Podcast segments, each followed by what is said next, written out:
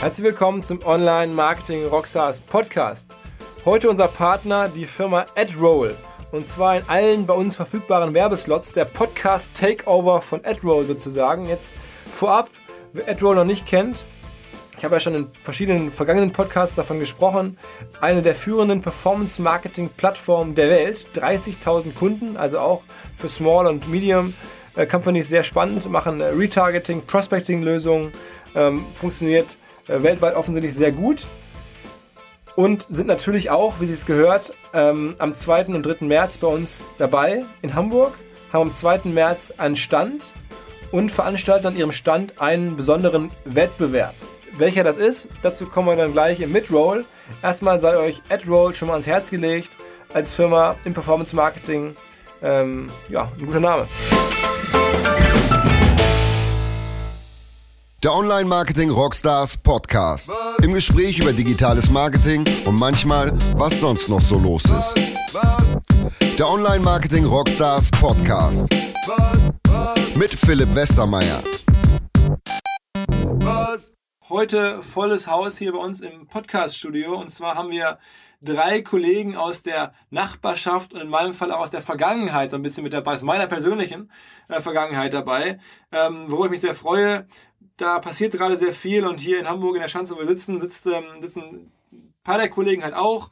Ähm, der andere Kollege sitzt am Baumwoll, wo ich früher auch saß. Ihr hört es schon raus, es geht heute ein bisschen um Gruner und Jahr und es geht um das ganz große heiße Ding innerhalb von Gruner und Jahr. Seit Wochen und Monaten höre ich immer so, oh, da läuft irgendwie eine Company, die Gruner ähm, angezüchtet hat, läuft richtig gut, läuft richtig stark.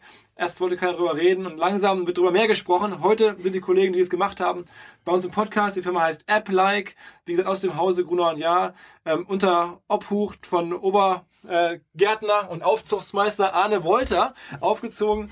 Fangen wir dann mit Arne an. Arne Wolter und ich kennen uns ähm, schon einige Jahre. Ich hatte ähm, zu meiner Zeit Arne kennengelernt als Chef der EMS, dem damaligen Vermarkter von Gruner und Jahr. Ich glaube, davor war er bei Handy.de. Mittlerweile hat er eine Karriere gemacht, ist ähm, äh, der Head of Digital, kann man also sagen, also alle digitalen Beteiligungen. Chief Digital Officer. Chief Di CDO, genau, Chief Digital Officer bei Gruner, macht da äh, alles Digitale, kennt die Vermarktungsthemen aus ähm, der EMS-Zeit. Ich freue mich, dass ihr alle drei hier seid. Fangen wir mit Arne an. Moin Arne. Moin. Ähm, so, jetzt habe ich so ein bisschen gerade rumgefaselt. CDO, was machst du da jetzt genau? Ähm, schwierige Frage. Äh, CDO, was macht man alles? Also äh, ehrlich gesagt, bei Gruner und Jahr ist so, dass äh, ich alle digitalen Geschäfte verantworte. Ähm, insbesondere tatsächlich eben äh, auch operative Geschäfte, also nicht so nach dem Motto, ich bin Chief Transformation Officer, sondern tatsächlich auch die operativen Geschäfte, wie unsere ganzen Webseiten zum Beispiel, aber eben auch alle ähm, Vermarktungsgeschäfte, zum Beispiel Ligatus äh, fällt darunter äh, und auch so Sachen wie Innovationskatalysatoren, das Greenhouse, den Fund in Berlin, den wir machen, äh, die M&A-Abteilung. Also insofern tatsächlich ähm, alles, was tatsächlich rund um äh, digital passiert. So für unsere Hörer, wie viele Menschen arbeiten im ganzen Bereich so ungefähr? Ähm, also in, äh, in Deutschland so ungefähr 650 ähm, Leute plus Frankreich dann nochmal, äh, sind auch nochmal äh, sicherlich äh, über 300, so 1000 Leute wahrscheinlich in Summe für Gunnar und im Digitalbereich unterwegs. Was, was ich jetzt irgendwie noch miterlebt habe zu meiner Zeit und was vielleicht ist es so ein bisschen das, das die beste Visitenkarte, um das nochmal so rauszustellen, bevor wir gleich zu Apply kommen, ist ähm, eigentlich, finde ich, Legatus, weil das ist ja noch unter dem Radar so ein bisschen. Du hast es damals den Kauf mit auch vorangetrieben, als du gekommen bist, ne? Mhm. Da war die Firma ja relativ klein, mittlerweile ist ja Legatus schon ein echtes größeres Schiff geworden, ne? Mhm. Ja klar, also äh, gekauft haben wir es 2008, äh, damals in äh, Köln, 25 Leute, weiß ich noch, äh, bin hingefahren, habe mit allen persönlich gesprochen äh, und die äh, bei uns willkommen geheißen, sag ich mal.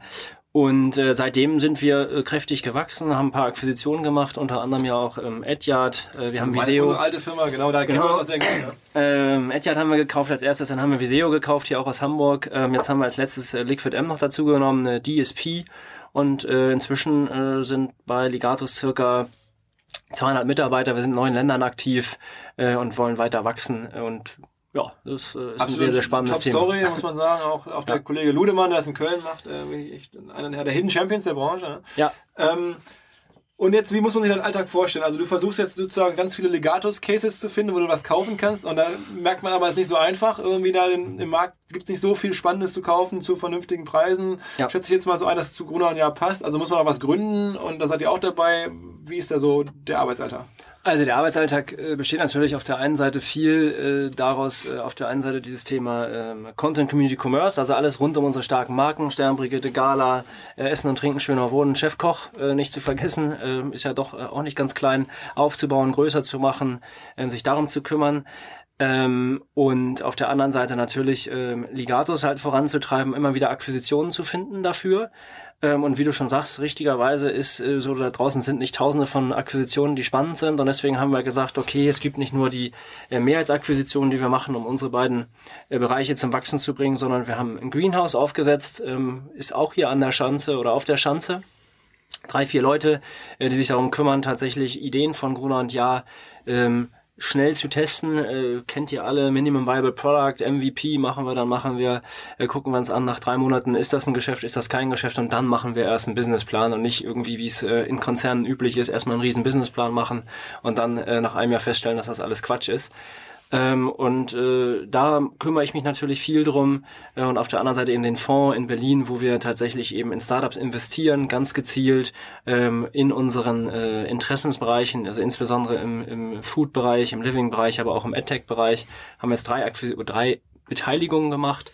Ähm, insofern, das äh, frisst natürlich auch viel, viel Zeit. Und dann ja, Gesellschafterpflege, äh, sag ich mal. Und ein Stern ist, sagen wir mal, jetzt, wir haben jetzt ja auch gleich sehr, sehr sagen wir mal, Themen, wo, wo man, glaube ich, unstrittig sagen muss, das ist eine spannende Geschichte. Beim Stern frage ich mal so ein bisschen kritisch nach, ist das eine kriegt man das überhaupt noch um die Ecke? Also macht das Sinn, so ein Stern.de noch nach vorne bringen zu wollen? Oder, oder was ist die Perspektive für sowas? Ich, ähm, ich kenne ja die, äh, die, die Vorbehalte, äh, man muss immer historisch äh, sich angucken, warum ist das so, wie, wie, es ist. Ich glaube, das Stern.de in dem Moment ist nicht Marktführer, das ist äh, sicherlich richtig. Wir haben aber absolut äh, super Voraussetzungen, äh, noch deutlich stärker zu wachsen. Man schaut auf die letzten äh, sechs Monate, wir sind eigentlich immer über Markt gewachsen. Äh, wir haben noch wahnsinnig viel Punkt, Potenzial. Punkte Umsatz oder Punkte Reichweite? Äh, beides. Okay. Ja, beides. Umsatz ähm, und ähm, Reichweite wächst enorm stark. Ähm, und äh, das ist auch nur ein Teil äh, des Content-Geschäftes. Wir haben äh, die Gala, die fast äh, die äh, Bunte schon überholt hat, was die Visits angeht, ganz knapp dahinter. Äh, wir haben mit Brigitte den Marktführer im Frauenumfeld, äh, Chefkoch, wie gesagt, ich habe alles gesagt. Wir sind eigentlich in allen unseren Segmenten marktführend und das äh, gilt es halt auszubauen, noch weiter im nächsten Jahr, insbesondere mit Fokus auf Video zum Beispiel, da werden wir sehr viel machen. Ähm, und, und ihr seid relativ früh dabei oder sehr relativ aktiv auch dieses Thema Paid so ein bisschen irgendwie äh, anzufassen. Ne? Also es ist ja gerade finde ich jetzt bei den Gruner Brands irgendwie ganz interessant ähm, zu gucken, ob man da, also kriege ich so mit, dass man irgendwie Paid-Bereich was machen könnte oder ist es gar nicht? Äh das ist tatsächlich im Moment nicht unser Fokusbereich. Äh, ganz klar, wir sagen, äh, es geht für uns darum, ähm, Reichweite aufzubauen bei den großen Marken, um um die Reichweite herum andere Geschäfte zu machen. Das kann irgendwann paid sein, das ist im Moment aber nicht unser Fokus, sondern wir gehen eher davon aus, dass wir unsere Reichweiten über äh, andere Geschäftsmodelle wie zum Beispiel E-Commerce ähm, äh, noch zusätzlich ähm, nutzen können, weil im E-Commerce ist eben der eine Kostentreiber immer das äh, Marketingbudget und äh, jetzt beim Schöner Wohnshop zum Beispiel sieht man sehr, sehr gut, dass wir genau da ansetzen, wo die Customer Journey startet, nämlich bei der Inspiration und dann hin äh, zum Verkauf gehen und dementsprechend haben wir im Sommer unseren äh, E-Commerce-Shop gelauncht. Ähm, äh, erwartungsgemäß ist das Weihnachtsgeschäft sehr, sehr erfreulich gelaufen, wir sind über Plan unterwegs, das macht großen Spaß. Und dann wir das nächste große Thema nach Content ist dann Adblocking jetzt nochmal hier. Da, also doch da hast du ja nur mit dem, so einem Portfolio an Content-Seiten einen, einen Blick drauf. Ja. Ähm, und da seid ihr dann aber auch, also oder zumindest das auch, aber dann seid ihr progressiv unterwegs. Blockt da auch mal irgendwie, sagt einfach mal Adblocker Leute, lassen wir gar nicht mehr auf die Seite, dann machen wir die Seite schwarz oder, oder schließen die Seite sozusagen für Leute mit Adblocker. Genau, also das haben wir uns sehr, sehr frühzeitig auf die Fahnen geschrieben, weil wir geschaut haben, okay, wie sieht das aus bei uns im Portfolio? Äh, auf der einen Seite, wir haben zum Glück eher die äh, Webseiten mit etwas geringeren Adblocker-Quoten, haben aber trotzdem gesagt, äh, auch wenn es jetzt äh, viel strapaziert ist, Wegelager, äh, wollen wir nicht äh, auch noch irgendwie Vorschub leisten. Insofern haben wir halt sehr, sehr viel und sehr frühzeitig angefangen, mit den äh, Konsumenten auch in den Dialog zu treten, denen auch zu sagen, pass mal auf, äh, Werbevermarktung ist tatsächlich äh, das Monetarisierungsmodell von dem Inhalt, den sie gerade konsumieren und haben versucht zu sagen, wenn du den konsumieren möchtest, wäre es schön, wenn du deinen Adblocker ausschaltest oder was bezahlst. Und die meisten, ehrlich gesagt, bei unseren Marken schalten den Adblocker aus. Ja, wir haben halt unsere Adblocker-Quoten bei vielen unserer Marken um 20, 30, 40 Prozent reduzieren können durch alleine die Ansprache. Und da, das ist schon erfolgreich. Ähm, ist das öffentlich oder, oder ist, es wurde mir noch nie so bestätigt, aber ich weiß gar nicht, ob das jetzt bewusst zurückgehalten wurde. Wir hatten vor ein paar Wochen mal den Ben Brockers von SourcePoint. Ja. Ähm, hier im, zu Gast im Podcast. Und da hörte ich so ein bisschen raus, dass das auch ein Dienstleister ist, ein Technologieanbieter, mit dem wir da zusammenarbeiten. Kann man das sagen? Ja, das kann man sicherlich sagen. Also mit Ben haben wir, äh, ich glaube, auf der ähm, ist ein alter Bekannter in der Branche ähm, und mit dem haben wir das erste Mal tatsächlich äh, vor der, äh, auf der Dimexco vor äh, in 2015 gesprochen und, ähm, sage ich mal, ein bisschen mit rumgedacht auf den Produkten und so weiter. Und ja, wir probieren auch äh, mit Ben äh, oder mit äh, SourcePoint tatsächlich was aus. Also Ben, wer für alle, die den Podcast nicht gehört haben, ist, war unter anderem vorher auch schon mal Gründer von AdMail und hat das Ganz genau. viele hundert Millionen an, an Google verkauft. Also der ist, hat schon ein bisschen was erlebt. Muss Und, nicht mehr unbedingt arbeiten. Genau, und er hat jetzt aber sich auf die Fahne geschrieben, Im Gegensatz zu uns. ähm, auf die Fahne geschrieben, äh, jetzt sozusagen wirklich äh, was zu tun für, für Content und, Ja. und ge- gegen Adblocking. Und größtes oder reichweitenstärkstes Pferd im Stall ist Chefkoch, ne? Ja, das kann man ähm, sagen. Also wir haben jetzt insbesondere zu Weihnachten, äh, da sagen die Jungs in, in Bonn immer gerne, da müssen wir die Rechner festhalten, damit sie nicht äh, auseinanderfliegen. Da ist, äh, da geht jetzt schon natürlich äh, die Post ab. Das ist so und äh, das ist auch weiterhin mit Abstand unser reichweitenstärkstes Angebot.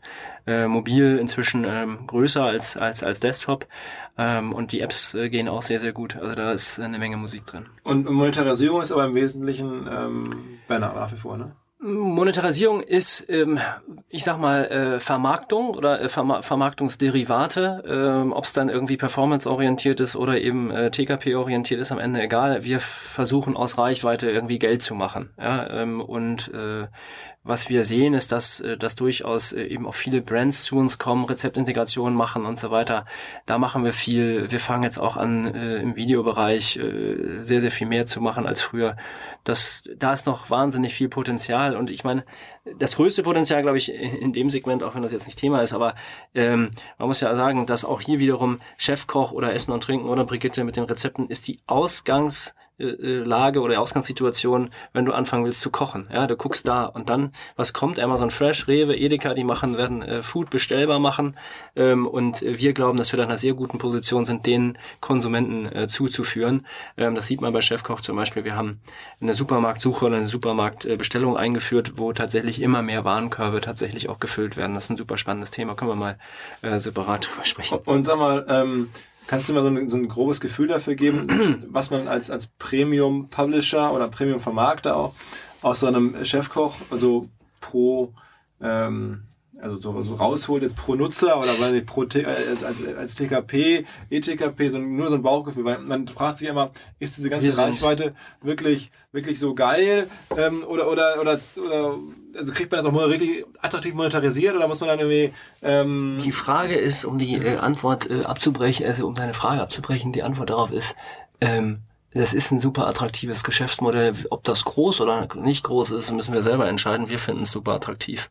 Okay, okay, aber, ähm, Gunnar, ja, wie du weißt, redet ja nicht über Zahlen äh, abseits der, Konzer der Konzernabschlüsse. Insofern, ähm, Okay, aber ähm, man, gut, man, man kann damit gutes Geld verdienen. man kann damit schönes Geld verdienen. Schöne Renditen fahren, schönes Geld und ihr habt verdienen. und ihr habt's irgendwie, glaube ich, damals gekauft, Chefkoch. Das war auch zu meiner Zeit, habe ich erlebt. Also ich habe erlebt, als ich da 2007. war. Mhm. 2007, da hat es, glaube ich, irgendwie 7 oder 8 Millionen gekostet.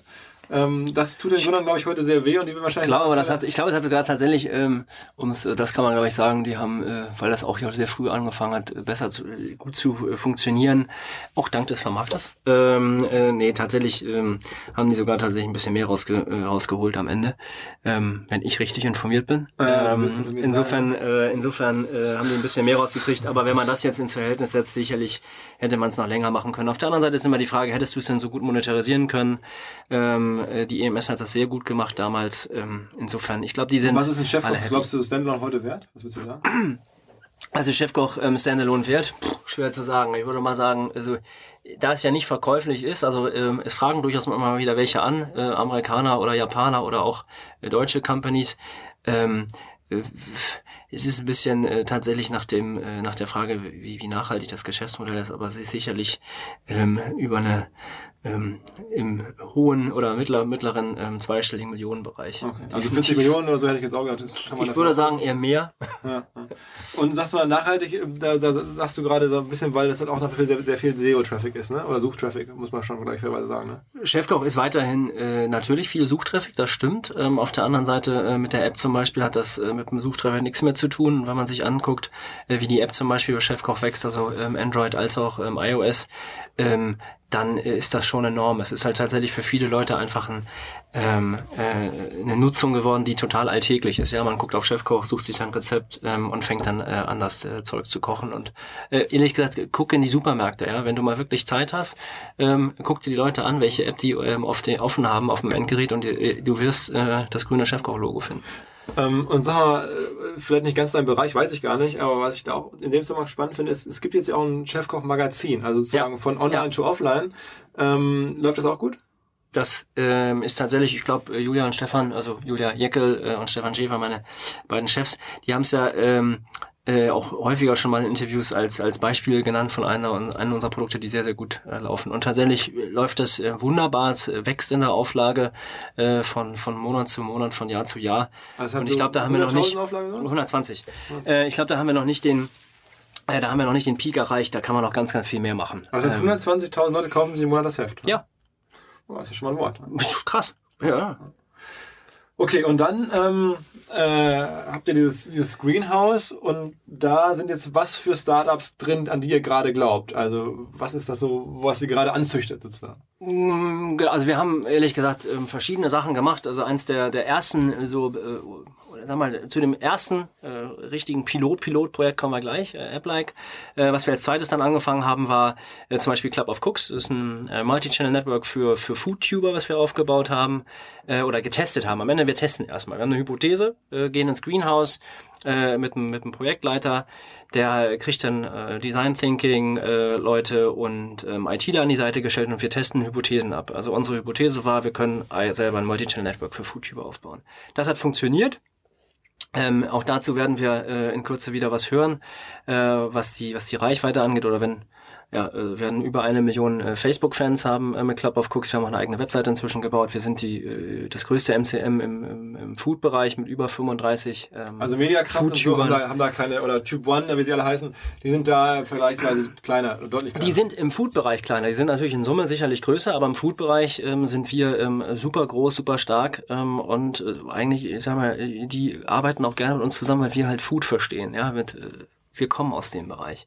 Ähm, und wir geben denen eben nicht nur die Abspielfläche YouTube und kriegen dafür Geld, sondern wir geben denen auch die Abspiel Abspielfläche auf äh, Chefkoch, auf Brigitte ähm, äh, und Essen und Trinken. Und das ist das, äh, was die YouTuber auch interessant finden. Und, und höherwertige Vermarktung, weil wir halt bessere Vermarktungsmöglichkeiten und haben. Sag mal, da so ein Bauchgefühl, was muss eine Firma an Umsatz machen, dass sie aus dem Greenhouse den nächsten Sprung macht in eine richtige eigene Firma hinein? Und teilweise ist es so, dass wir tatsächlich gar nicht äh, Umsatz machen äh, schon im Greenhouse, also meistens nur so Testbudgets ähm, generiert haben und dann kommt eigentlich tatsächlich äh, erst das Geschäft danach. Also was machen wir eigentlich nach, dem, nach der Greenhouse-Phase?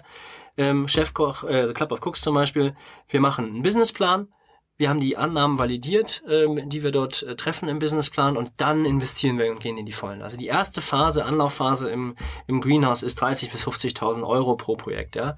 Ähm, und äh, wir sind da knallhart, wir machen Sachen auch sofort wieder zu. Kannst du zum Beispiel sagen, was ihr zugemacht habt? Wir hatten zum Beispiel was getestet ähm, für die äh, sogenannte Millennial-Zielgruppe ähm, wo wir gesagt haben, wir machen auch sowas wie, wie, wie Bento oder, oder Zetti ähm, und haben das getestet ähm, und haben festgestellt, das ist nicht ähm, unser Geschäft, was wir machen wollen, weil wir nicht daran glauben, dass das so groß skaliert, dass es für uns ähm, extrem spannend sein kann. Mhm. Und die äh, banale Erkenntnis war eigentlich, dass die, dass die Generation oder die, die Millennials sich jetzt nicht unterversorgt fühlen, äh, was Informationen angeht, äh, weil die deutsche Medienlandschaft eigentlich ganz gut ausgestattet ist. Mhm. Ähm, und was gibt's noch im Greenhouse jetzt? Also of Cooks? Äh, genau, Club of Cooks haben wir gemacht. Ähm, äh, wir haben In-Circles gemacht, ein äh, Influencer-Vermarktungsthema, äh, was äh, wir zur Demexco vorgestellt haben, äh, ist auch sehr, sehr erfolgreich schon. Haben wir jetzt zur EMS äh, quasi ähm, übergeben. Ja, also das ist nach der, nach der Inkubationsphase ähm, haben wir es der, der Demexco rüber, äh, der, der EMS rübergegeben.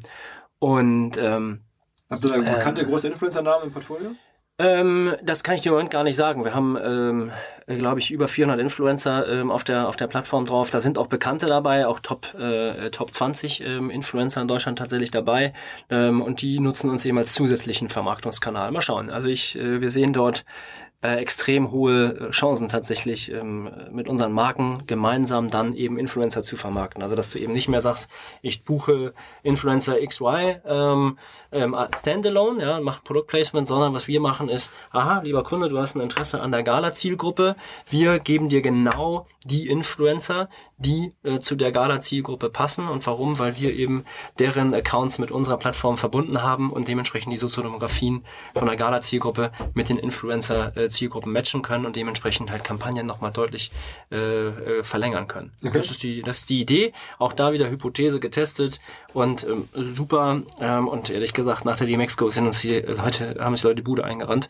Ähm, das müssen wir jetzt erstmal alles äh, abwickeln. Aber ist noch ein relativ kompetitiver Markt, der Influencer-Markt. Ne? Da hat das Gefühl, ja, jeder, äh, das stimmt. Hoch, jeder macht eine Butze auf. Na, nicht ganz. Also so viel gibt es dann doch nicht. Ähm, und ähm, viele Butzen, die hochgerissen werden, setzen darauf eben komplett, sag ich mal, automatisierte Abwicklung hinzukriegen. Und wir glauben, dass der Markt sicherlich dahin gehen wird, aber noch nicht da ist, weil viele der ähm, Werbung treibende noch eine gewisse Unsicherheit haben im Umgang mit Influencern. Und wir nutzen äh, unsere Vermarktungsfähigkeiten tatsächlich jetzt, ähm, um die ähm, Werbungtreibenden an die Hand zu nehmen und denen ein gutes Gefühl zu geben. Und das funktioniert. Okay. Äh, gut. Dann, dann sag nochmal, ähm, jetzt macht ihr ja bei Gunnar und ja, das, ich finde das ja also auch gar nicht schlimm. Es ist ja trotzdem, wird immer so ein bisschen so getan, als wenn es problematisch sei.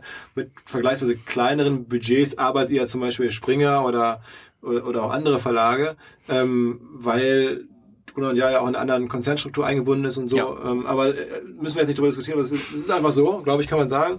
Ähm, bist du denn trotzdem ein bisschen, dann denkst du ja, scheiße, ich hätte jetzt auch gerne Business Insider gekauft oder heftig.co gekauft oder so. Habt ihr das jetzt auch angeschaut oder ist das überhaupt gar nicht, gar nicht in Frage? Also, äh, Business Insider äh, habe ich mir nicht konkret angeschaut. Äh, das haben die Jungs von ähm, Springer, glaube ich, ähm, gemacht. Das stimmt. Äh, ob das gut oder schlecht ist, wird sich in der Zukunft zeigen. Ähm, ich hätte den äh, Deal vielleicht so nicht gemacht, aber ähm, vielleicht äh, sehe ich irgendwas nicht. Ähm, und ähm, heftig, ja klar haben wir uns das angeguckt und uns aus gewissen Gründen auch dafür entschieden, das nicht zu machen. Ähm, ich glaube, da ist viel Potenzial und ich wünsche den äh, Kollegen da viel Glück, äh, erfolgreich damit zu sein. Aber ich habe nicht das Gefühl, dass ich, das sage ich auch immer wieder, äh, für Leute, die es hören wollen und auch für die es nicht hören wollen, ähm, ähm, ich habe äh, nicht das Gefühl, dass wir irgendwas verpasst haben. Das ist natürlich eine gute Überleitung, weil ihr habt es jetzt geschafft und ich habe es ja gerade schon ein bisschen im Vorspann erzählt, ähm, eine Firma zu bauen, die offensichtlich jetzt schon deutlich aus der Greenhouse-Dimension rauskommt. Oder jetzt, man sieht das so ein, so ein, so ein Hockeystick scheinbar, der da rauskommt, da kommen wir jetzt drauf zu sprechen. Die Firma heißt App-like. Mhm. Also die äh, Firma heißt tatsächlich, falls jemand sucht, die GmbH ist nicht App-like, sondern es ist äh, äh, firmiert noch äh, unter einem anderen Namen, aber äh, tatsächlich ist so, dass die App App-like heißt. So. Und dann kommt so alles für Undercover sozusagen. Ja, genau. Das ist der erste Philipp, der hier exklusiv ist. Okay, okay, okay. Also und dann erzähl mal, also ähm, Jonas und, und Carlo, ihr seid die beiden Gründer. Ja, hallo ähm, nochmal, ne? Genau, genau, hallo. Cool hier ähm, sein zu dürfen. Ja. Äh, wie, wie ist das losgegangen? Wie habt ihr sozusagen Arne kennengelernt und, und äh, wie ging die Reise jetzt los? Also Carlo und ich haben früher zusammen äh, ein Startup relativ unerfolgreich gegründet. Wir haben anderthalb Jahre lang eine, eine Gutscheinplattform betrieben, äh, so ganz klassisch mit dem Geld der Oma. Das klingt als Geschichte immer so schön, das war aber wirklich so. Und äh, haben dann unsere GmbH liquidiert. Äh, und nachdem wir die liquidiert haben, ist Carlo zurück an, zum äh, Studium gegangen und ich habe ein Jobangebot gekriegt, von Arne tatsächlich im M&A-Bereich zu arbeiten. Also habe die Perspektive gewechselt vom Gründer zum Investor zu Gruner und Ja und habe versucht, im Digitalbereich zu helfen Startups zu finden und dort rein zu investieren. Und da ist eben genau das passiert oder passiert sehr oft, was du sagst. Es ist gar nicht so einfach, dort die Perlen äh, zu finden. Ähm, und dann, ich bin relativ jung und hab, dann habe ich mir als Mensch nochmal mit Carlo überlegt, ja vielleicht... Wer bist du heute? Äh, ich bin jetzt 26, Carlo ist jetzt 31. Nee, 30. Also. 30 jetzt ja, ja, ja. ähm, Genau, und dann ähm, wir hatten wir das Gefühl ne? damals, Gunnar Jahr hatte gerade die neue Transformationsstrategie äh, äh, ausgerufen, äh, Gunnar Jahr muss digitaler werden. Wir hatten tatsächlich das Gefühl, anders als du gerade gesagt hast, für neue junge Ideen ist relativ viel Investitionsbereitschaft da, wenn die richtigen Konzepte kommen. Und ähm, dann haben Karl und ich gesagt, also wir finden eigentlich diesen Content-Bereich für uns nicht so spannend, sondern wir waren schon immer, auch schon vorher im Coupon-Bereich, sehr stark in der Vermarktung, immer in der Zweiteilung. Ich habe mir Vermarktungsvertriebsmodelle überlegt und Carlo hat ja. überlegt, wie können wir das technisch eigentlich möglichst skalierbar umsetzen. Äh, lange Rede, kurzer Sinn. Wir haben bei Grund und Jahr geguckt, wo wäre Potenzial, was wäre eine spannende Sache, ein spannendes Themengebiet, was wir aufbauen können und haben gesehen, wir haben wirklich ein, äh, wir haben ein gewisses Problem, ähm, dass ähm, die Reichweiten auf Desktop eher stagnieren beziehungsweise sogar sinken und Mobile extrem stark ansteigen. Ähm, das, äh, was Arne eben auch beschrieben hat, enorme Reichweiten in den Apps. Es aber nun sicherlich so ist, dass eine Impression mobile leicht geringer bezahlt wird als eine Impression, die ich im Desktop-Bereich verkaufe.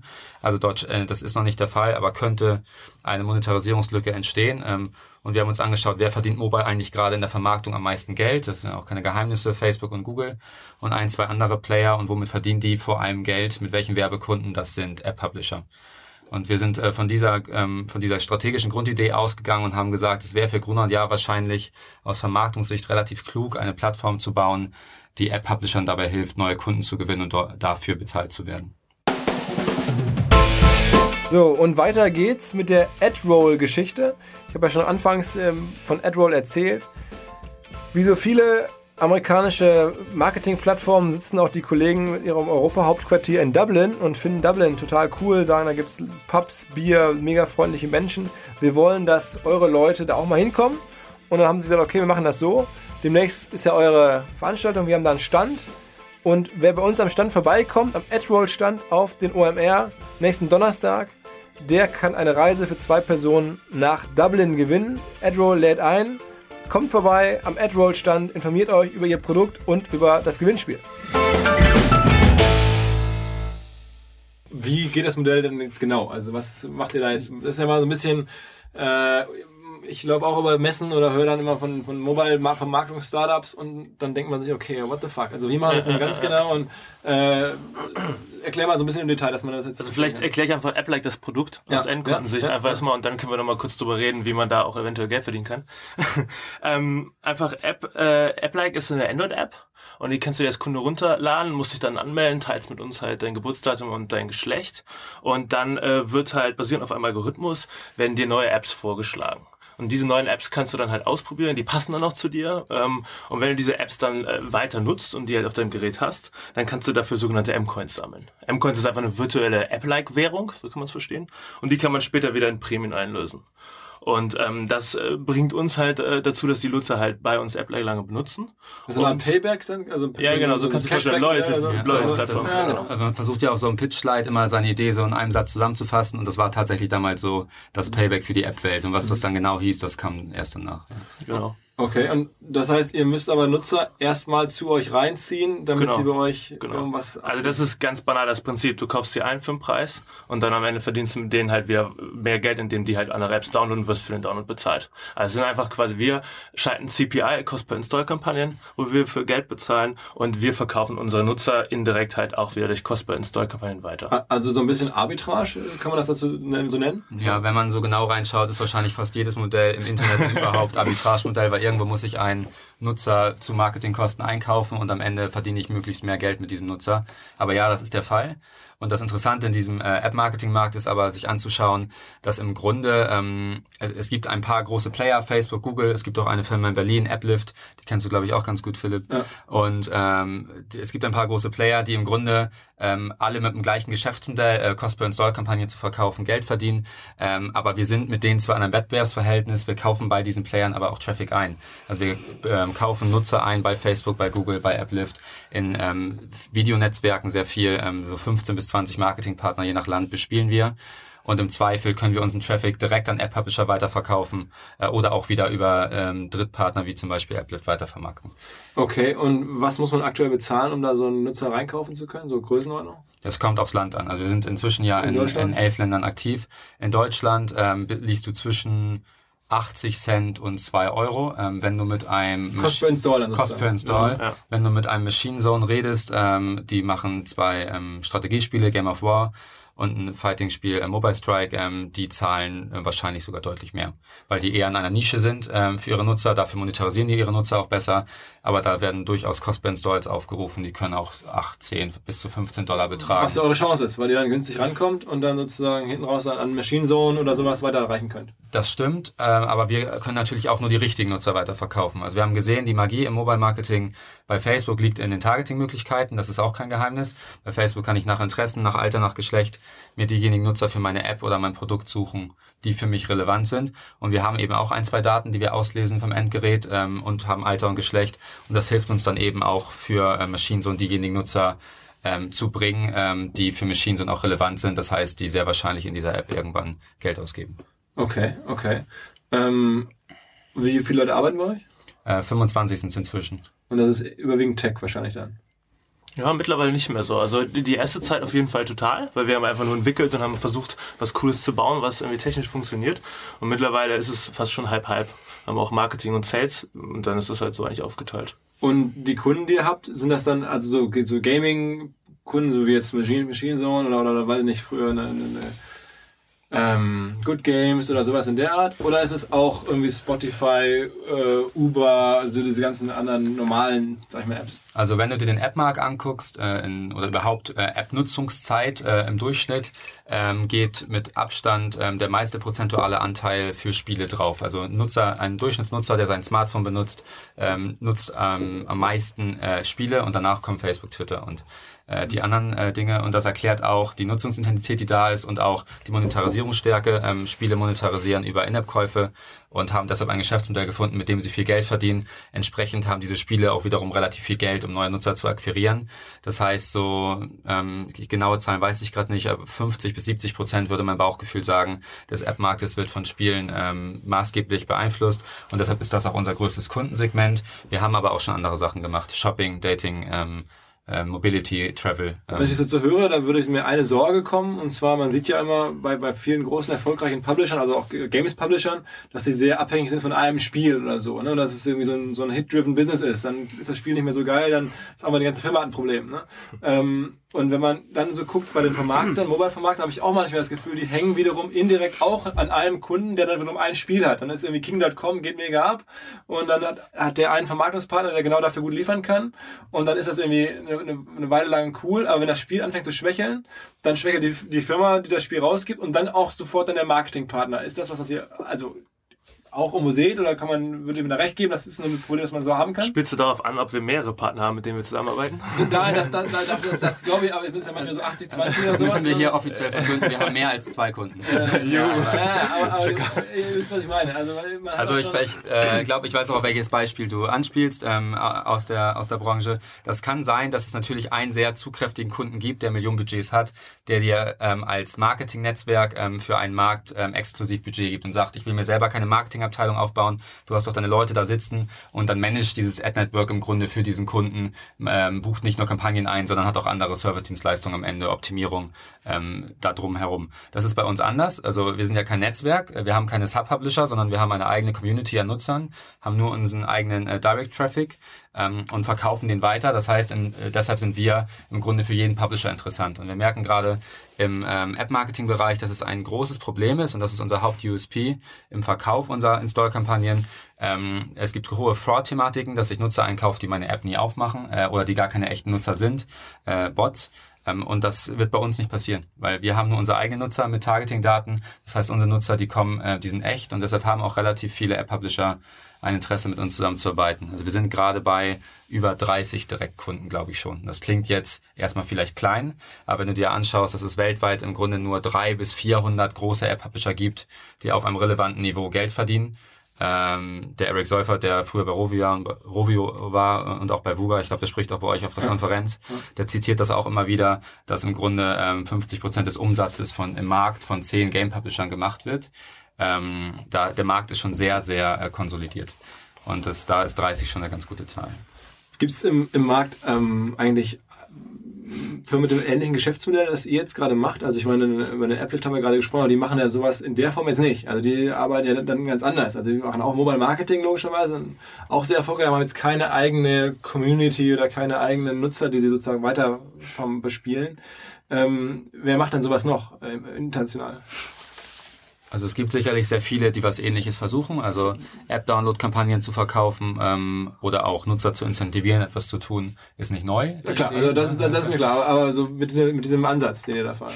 Ähm, es gibt welche, die es äh, versuchen. Ähm, die, wir haben aber noch keinen, ich könnte jetzt nicht sagen, da gibt es irgendwie ein Softbank oder ein Supercell oder ein, oder ein Applift, die was ähnliches versuchen, die das in der Produktlogik mit der technischen Stabilität so machen, wie wir das gerade tun. Also ich kann dir jetzt, da gibt es sicherlich ein paar Apps, die haben irgendwie mal 5000 Installs, mal 10.000 Installs, mal 50.000 Installs und versuchen Reichweite zu verkaufen. aber die haben da ähm, anscheinend ein, zwei Sachen ein bisschen anders gemacht als wir, so dass ähm, wir das, was wir tun, gerade funktionieren. Also ich habe, wir haben gerade keinen ähm, großen internationalen Wettbewerber auf dem Schirm. Aber also wir haben halt ähm, im gleichen Geschäft Wettbewerber Facebook, Google, Applift. Ja. Okay, also am Ende ist ja die Frage, wie, wie fasst du den Markt? Ne? Weil du sagst, genau. jemand, der App-Downloads anbietet, da gibt es eine ganze Menge, die Downloads anbieten. Mhm. Aber die Frage ist ja, wie wie findet er am Ende die Nutzer, die den Download dann machen? Und da habe ich jetzt verstanden, habt ihr so ein dieses Payment oder dieses dieses äh, ähm, ja Kickback, Cashback, wie man das nennen möchte, äh, Loyalty-Element am Ende und das haben jetzt, da kenne ich jetzt nicht so viele, deswegen frage ich. Also das ist das Besondere an euch. Das ist, das ist der USP, äh, dieses Loyalty, die Loyalty-Komponente. Kann man das so sagen? Loyalty und wie vorhin schon gesagt, also ähm, der Markt funktioniert über Targeting. Das ist also. Aber gut, aber wenn ihr jetzt Facebook-Targeting nutzt, ich meine, das können ja andere auch machen. Das ist jetzt ja nicht so schwer. Das ist so, ja. Okay, aber dann, da muss man ja dann noch. Ich glaube, ich glaube, die Kunst ist einfach irgendwie, ist ja auch kein Geheimnis. Bei uns kriegst du halt äh, nachhaltig, wie du schon sagst, ein Loyalty-Programm. Bei uns kriegst du nachhaltig äh, Coins für Nutzung von anderen Apps. Und äh, wenn du äh, sowas halt etablieren willst, halt mit Tracking-Anbietern, Analytics-Provider und sowas, ist halt ein Riesenschmerz. Und das haben wir halt irgendwie für uns gelöst und ähm, das funktioniert und ich glaube, das ist halt einfach wieder USP. Kann man mal sagen, was, was ähm, so ein Nutzer, also ein Kunde von euch, ein, oder ein, ein echter Mensch, der sozusagen die Installs nachher macht, was kriegt er dann an, echten Euros nachher da raus aus diesem ganzen Loyalty-Kram? Also ne? eine hohe Verteilung. Ne? Also du hast so jetzt, Heavy-User, die wirklich, also der, der typische Heavy-Spieler, der dann irgendwie jedes Spiel, was er neu findet, über App-like installiert und das auch relativ lang. Das sind dann irgendwie so 10% unserer, unserer Zielgruppe. Ähm, die kommen dann da schon ähm, bei 20 Euro plus mal raus. Äh, Im, im, im Monat oder? Im Nein, nachhaltig. Ja? Also wir haben ja noch gar nicht so, wir sind seit Januar live ne? und haben erst relevant Nutzer seit Juni. Also wir haben noch gar nicht eine Betrachtung, die irgendwie länger ist halt sechs Monate im Grunde. Ja. Ähm, und dann haben wir aber auch einen ganz großen Longtail, die nutzen eine App like irgendwie, ähm, um ein paar Apps zu finden, probieren die aus und zahlen sich irgendwie zwei, drei Euro aus, freuen sich da ähm, Was darüber. Wo man sich fragt, ob da, also ich meine, jetzt, ich, mir ist total transparent, dass auch wen, vergleichsweise wenige Euro für viele Leute sehr interessant sind und auch. Ja. Ich glaube, das ist ein guter Punkt. Es geht gar nicht darum, dass du demjenigen wirklich so eine harte Summe aufs Konto überweist oder dem irgendwie einen coolen Gutschein gibst für 20 Euro. Sondern es geht eigentlich darum, dass du es halt schaffst, ihm so einen Spaßfaktor, so ein Gamification-Element halt mit an die Hand zu geben. Und das machen wir halt in unserer App, indem wir diese M-Coins halt zu bestimmten Zeitpunkten vergeben und dann kannst du das halt einlösen wie irgendwelche Dinge. Aber es geht dabei gar nicht so zwangsläufig den direkten Wert dieses, dieser Coins. Und jeder, der irgendwie mal Candy Crush gespielt hat oder Clash of Clans oder, oder auch ähm, in der Lavu-App war oder was auch immer, wo man einen In-App-Kauf machen kann, dort sind zwei Euro für einen Menschen auch auf einmal viel mehr wert. Das ist ja der Grund, warum irgendwie äh, Freemium-Modelle nur so fünf bis zehn Prozent in der Regel haben an Nutzern, die bezahlen, weil das für viele doch ein Schmerz ist, digital zu zahlen. Und wenn ich dir jetzt zwei Euro schenke und sage, dafür kriegst du jetzt deine Candy Crush Bonbons umsonst, ist das für Nutzer, hat das einen sehr, sehr hohen Mehrwert, weil das sonst ein Budget ist, was sie im Kopf sonst nicht dafür eingesetzt hätten. Mhm. Und jetzt seid ihr in wie vielen Ländern? Habt ihr gerade schon gesagt? Ähm, elf. In elf. Da sind jetzt aus Korea und so schon dabei? Nee, also wir nee. haben Europa. Also wir können eigentlich kurz durchgehen. Äh, Deutschland, ähm, Frankreich, Italien, Spanien, England, Österreich, äh, Großbritannien, Kanada, USA, Australien. Okay, also das heißt. Eins fehlt jetzt, ich weiß nicht welches. Für alle Hörer, die jetzt noch nicht so mit der ganzen Digitalisierung so tief drin sind, das läuft ja wahrscheinlich so, ihr macht das aus Hamburg heraus, ihr habt jetzt da keine, nicht überall Büros gegründet. Ja, haben wir nicht, nee.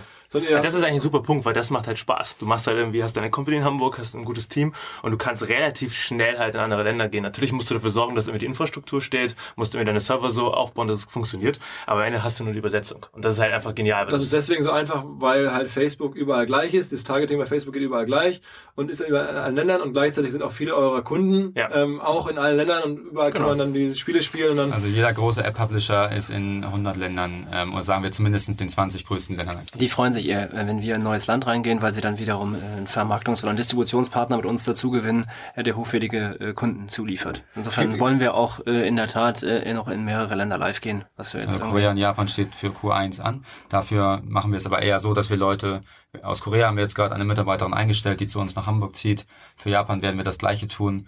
Es kann sicherlich irgendwann mal der Punkt kommen, wo man sagt, es kann vertriebsseitig Sinn machen, um an lokale App-Publisher zu kommen dort vor Ort auch eine Kooperation zu machen und auch selber mal jemanden dahin zu schicken.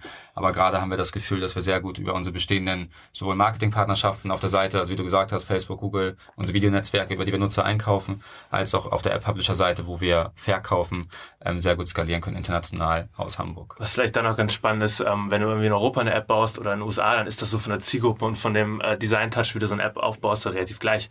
Wenn du dann aber nach Asien gehst, besonders so Südkorea oder Japan, da herrscht halt irgendwie ein ganz anderes Klima, es funktioniert halt irgendwie anders. Und da muss man eventuell schon mal drüber nachdenken, ob man dann halt eine App auch an, äh, das, an die, von der Usability und von den Design-Dingen halt anpasst. So. Der, der, Lieblingssatz von unserer koreanischen Mitarbeiterin ist, äh, Guys, we are 2016. Also für die ist das hier alles super oldschool, was wir machen. Die laufen mit dem Handy äh, zu Starbucks und kaufen da ein und bezahlen damit, was hier in Ansätzen überhaupt nur irgendwie geht. Ja. Es wird so sein, dass ähm, App-like ähm, in Korea gelauncht wird unter einem anderen Namen, den wir noch nicht sagen können.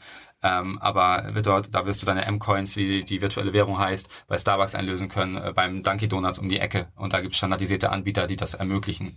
Wenn du dir hier überlegst, ähm, was du tun musst, um ähm, einen Gutschein einlösbar zu kriegen am POS, ähm, das sind ganz andere äh, Welten und Fortschritte. Nur mal kurz, um sicher zu gehen. Ich glaube, wenn jetzt das Jahr 2000 drei oder vier oder fünf wäre, dann gäbe es jetzt eine Präsentation bei Bertelsmann, wo steht irgendwie eure Kunden Cross-Selling in Magazine hinein oder sowas. Ne? Ähm, das könnte man Wir ja haben dazu gelernt, so Abos, Abos über App-Like verticken, ja? ja? Ja, genau, das machen wir dann äh, nächstes Jahr. Also es gibt, es gibt da wirklich, also Du, erstmal, erstmal ist es so, wir haben hier ein, äh, eine coole Company oder hoffen wir ein ganz gutes Modell. Äh, und was wir, äh, wir fokussieren uns darauf, und das haben wir auch bei den Sachen, die du schon genannt hast, die wir erfolgreich gemacht haben, auch gemacht. Wir fokussieren uns aufs Kerngeschäft und machen das groß.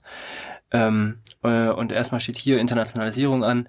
Und ob wir irgendwann mal sagen, okay, wir können diese Daten, die wir da haben, auch noch für andere Sachen nutzen, äh, gucken wir uns dann an, wenn es soweit ist. Ich meine, Cross-Selling ist ja de facto, ich meine, Game Machine Zone wird jetzt nicht irgendwie bei der Brigitte werden. Das ist ja auch Nein, ich glaube, das ist ein anderes Thema. Kann man, kann man aber Targeting äh, äh, nutzen für die EMS-Webseiten, um die besser zu vermarkten? Why not? Ja, ist das unsere Prio im Moment? Nö, ist es nicht. Aber da, da sind sicherlich Ansatzpunkte, die wir ganz äh, spannend finden. Mhm aber ist eben nicht international skalierbar. Und wir gucken im Moment äh, gerne eben auch auf äh, international skalierbare Modelle.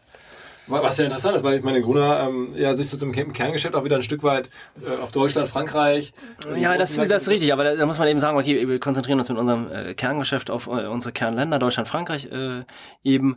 Äh, gleichzeitig haben wir aber mit, mit Ligatus und mit AppLike ja eher ähm, nicht in dem Sinne internationale Geschäfte, wo du in jedem Büro, Land halt ein Riesenbüro mit allen Infrastruktur aufbauen musst, was im Print ja der Fall war, sondern hier gehen wir eher davon aus, dass wir sagen, wir haben eine Plattform, die wir zentral betreiben und tatsächlich, wenn dann nur Sales oder Publisher Publisher-Management ähm, lokal aufbüssen, aufbauen müssen, so wie es bei Ligados der Fall ist. Und hier sehen wir bisher eben, dass wir das noch nicht mehr machen müssen. Insofern ist es schlicht und ergreifend ein internationales äh, Geschäft, was aber lokal verwaltet werden kann. Ist halt ein Stück weit. Äh, und Vertrieb anders. müsste dann irgendwie zu Machine Zone, irgendwo, wo sitzen die? Oder wo sitzen, ist es, ähm, fahrt ihr viel durch die Welt und seid dann irgendwo. Äh, in Hamburg sitzen jetzt ja auch ein paar äh, große. Ähm Zwei der Top 50, also InnoGames und Good Games sitzen mhm. in Hamburg, Mobile. Äh, ansonsten, wir haben Kunden in San Francisco inzwischen, in Peking, ähm, aus und dann macht Japan, ihr, äh, Israel. Reist ihr dann auch sozusagen auf? Äh, fliegt ihr dann selber hin? Und, und, oder wie läuft das? Also du fährst auf Konferenzen, ne? äh, MWC äh, in, in Barcelona, ne? Mobile World Congress, äh, GDC ähm, Game Developer Konferenz in, in San Francisco und ein, zwei weitere, ähm, die relevant sind, das schon, aber wir haben noch nie ähm, einen Verkauf gemacht am klassische, klassische Kaltakquise am Telefon. Du vernetzt dich mit den Leuten, du schreibst dir auf LinkedIn an und sagst, guck mal, ich habe hier Direct Traffic ähm, und ähm, willst du dir das mal anschauen und die suchen ja im Grunde alle ähm, genau danach. Also ich brauche Qualitätskanäle für neue Nutzer, um weiter skalieren zu können, um eine Börsenstory zu schaffen, meine Erwartung der Investoren zu schaffen. Und wenn du einen Kanal hast, wo du äh, renditestarke Nutzer generieren kannst, ähm, ist der Sales Pitch nicht besonders schwierig. Kommt es nur mir so vor, als wenn das auch irgendwie alles ein, doch, so ein bisschen schwieriges Umfeld wäre? Ich meine, selbst ich kriege ja irgendwie jetzt noch aus alten Zeiten so viele Mails von Leuten aus irgendwo auf der Welt, die sagen, ich habe Traffic für dich. Äh, das, da denkt man sich, äh, also was man schon sagen muss, die sind äh, skeptisch. Ne? Es ist nicht jeder, dass der direkt das Geld hinschmeißt und sagt, ey, hier, gib mir einfach irgendwie Downloads. So ist es nicht. Äh, die äh, gucken sich halt schon irgendwie die Qualität an und du machst dann irgendwie Testbudgets und machst erstmal so ein, zwei Tage Tests. Aber das ist nicht so, dass du, dass die Leute zu dir hinlaufen direkt. Das nicht. Also du musst schon irgendwie auch abliefern und es wird halt validiert. Das ist schon Der so. Test ist dann doch relativ einfach, ähm, wenn du erstmal den richtigen Kontakt, die richtige Kontaktperson hast. Wenn du nach 5000 Euro Spending aber nicht die Qualität geliefert hast, dann ist halt vorbei. Ja. Ich glaube, es ist ein Unterschied, ob du sagst, okay, du hast einfach nur Traffic, den du anbieten willst, dann mach irgendwas damit, oder ob du sagst, pass auf, ich kann dir halt eine CPI-Kampagne verkaufen, getargetet äh, und ähm, sag mir deinen Preis dafür und den kann ich äh, versuchen zu, zu liefern. Ich glaube, äh, das ist schon sehr, ähm, sehr spezifischer äh, Pitch. Es ist nicht dieser Pitch, äh, den wir, ich kriege so eine E-Mails auch äh, immer äh, gerne, ich habe hier irgendwie High Volta, ja, also so, äh, ähm, so nach dem Motto, äh, was ist eigentlich Vor- und Nachname? Und ähm, und dann kriegst du da irgendwie äh, ungerichteten Traffic äh, geliefert. Das ist hier nicht der Fall. Ich glaube, äh, deswegen haben wir da schon eine etwas höhere Glaubwürdigkeit. Und das war also, wenn du halt erstmal auch ein paar Kunden hast, ne, also Referenzen, das weißt du selber, ähm, auch aus deiner Vermarktungshistorie, wenn du Referenzen hast, dann, ähm, wenn der das macht und der macht das auch seit drei Monaten, der Publisher, dann muss da ja vielleicht auch irgendwas dran sein. Dass und das kannst du ja alles nachgucken, sowas, das siehst du ja. Ist denn eigentlich, sagen wir mal, eine Gruner jetzt kulturell so weit, ich weiß noch früher, da ähm, habe ich ja auch bei Gruner ein bisschen Einsicht nehmen dürfen, kann ich jetzt auch nicht ausplaudern, darf ich nicht sagen, aber ich weiß zum Beispiel, viele Chefredakteure haben komparativ ähm, mit am meisten Geld verdient in der, in der Unternehmung. Jetzt, wo, wo, wo, mit, wo, wo kooperativ? Was? In der Vergleich mit anderen Mitarbeitern haben die Chefredakteure häufig mit den höchsten Gehälter bekommen. Ach so, ja. So, ähm, komparativ. Ach so. Ah. Ähm, so, und jetzt ist, ist dann, ist dann Gunnar ja kulturell bereit, jetzt Leuten, die aus dem Greenhouse kommen, die wahrscheinlich einen Marktwert haben, der krass ist, wie diese beiden Jungs hier, auch, auch krasse Gelder zu bezahlen? Das muss ja die Jungs fragen. Also äh, ich, nein, ich glaube, was, äh, guck mal, äh, was haben wir irgendwie geschaffen, geschafft dieses Jahr? Ich glaube, wir haben eine ganz gute Story hingelegt. Wir wachsen, äh, ich meine, Julia hat es gesagt im letzten Zeitinterview, äh, 30 Prozent im Digitalen. Ich glaube, in Deutschland werden wir nochmal deutlich drüber sogar wachsen, äh, nach allem, was ich im Moment erkennen kann. Ähm, und am Ende ist es doch so, äh, hast du eine coole Mannschaft äh, beisammen, wo du sagst, du kannst das halt äh, rocken gemeinsam. Wir haben gerade eine sehr coole Weihnachtsfeier wieder mit allen gefeiert, wo glaube ich auch ähm, gut, aber der, Großteil, warte, warte, warte, wo der, wo der Großteil der Leute äh, eher, eher jünger ist. Also Grunland ja besteht schon aus einer sehr diversen ähm, äh, äh, Mitarbeiterschar, sage ich mal, äh, was total cool ist. Und äh, dass wir kompetitive ähm, äh, Gehälter bezahlen müssen, ist, glaube ich, äh, steht außer Frage. Ja, also, ungewöhnlich. Ne? Früher, ich, ich ahne einfach so, früher war das klar, der Chefredakteur, der hat einen großen Namen, der kriegt jetzt auch ein dickes Gehalt. Jetzt hast du, hast du irgendwie Jungs, die sind 26, die sind wahrscheinlich jetzt im internationalen Wettbewerb eine Menge Kohle wert, mit dem, was sie so können und gesehen haben.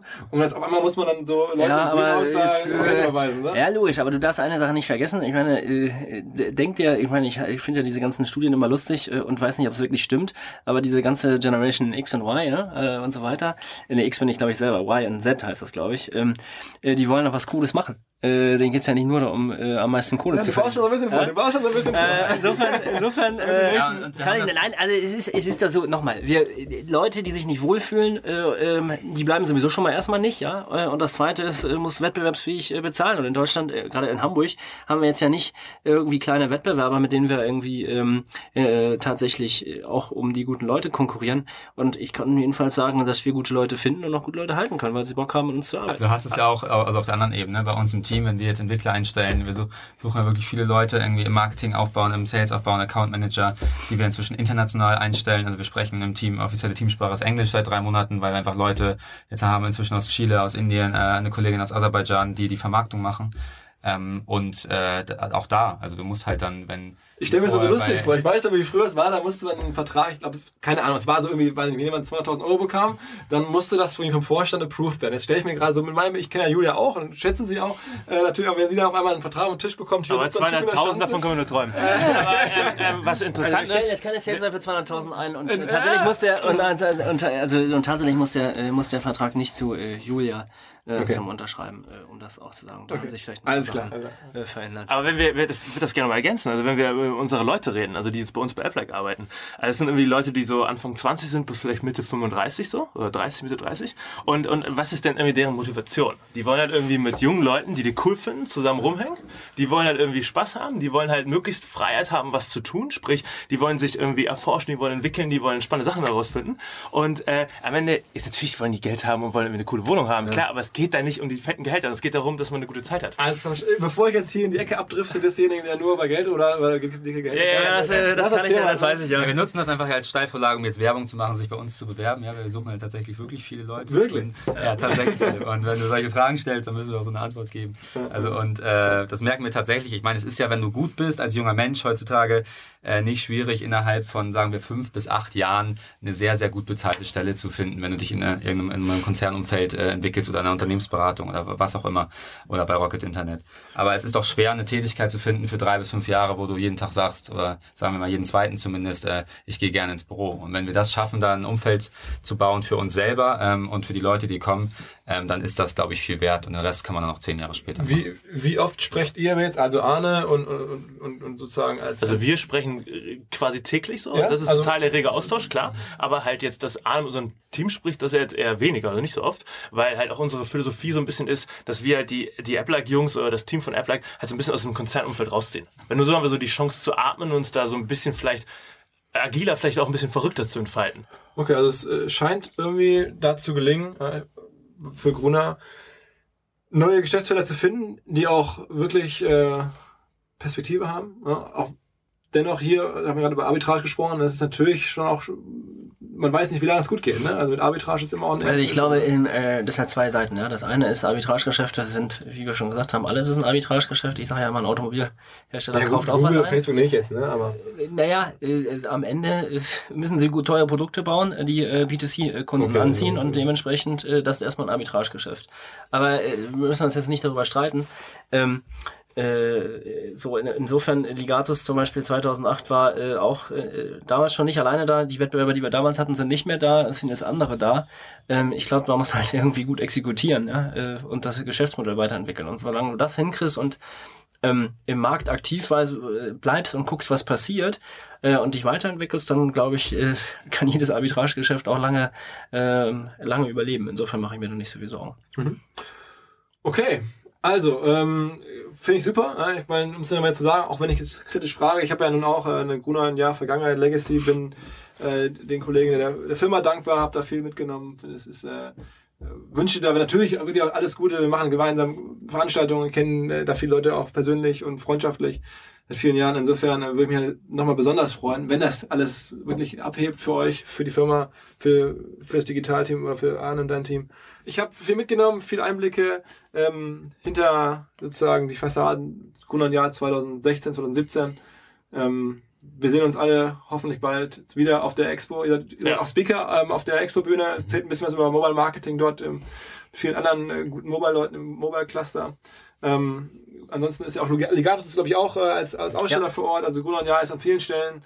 Ähm, auch Territory zweiten, ist dabei. Territory ist dabei, genau. Ähm, äh, die gro- große Content äh, Agentur oder Content Company aus dem Hause Grunland Jahr. Also wer jetzt hier Lust hat und irgendwie mehr Austausch sucht oder tiefer rein will, oder generell 2. 3. März, Online Marketing Rockstars Festival. Ähm, ja, sehen wir uns wieder. Vielen Dank. So Ja. Ciao, ciao. Danke für die Dank. Ciao.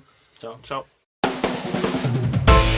So, bevor es vorbei ist, noch ein Hinweis in eigener Sache bzw. in eigener und Ad-Roll-Sache. Wer noch kein Ticket hat für unsere Expo nächsten Donnerstag, der kann kostenlos zur Expo ähm, auf Kosten sozusagen von AdRoll. Ihr müsst nur eine E-Mail schreiben an AdRoll bzw. an die Adresse omr17 at adroll.com und dort reinschreiben, was ihr an Dublin am coolsten findet oder was ihr an Dublin am spannendsten findet, euren Lieblingsfakt über Dublin sozusagen. Wer da ähm, hinschreibt, bekommt ein Ticket zurück und kann ja dann mit dem Ticket zum AdRoll-Stand gehen und vielleicht die Reise nach Dublin gewinnen. Und dann muss man sagen, hat sich der Podcast wirklich sehr gelohnt für euch. Einfach jetzt eine Mail schreiben, Expo-Ticket umsonst bekommen von AdRoll und dann vielleicht dort die Reise gewinnen. Viel Spaß.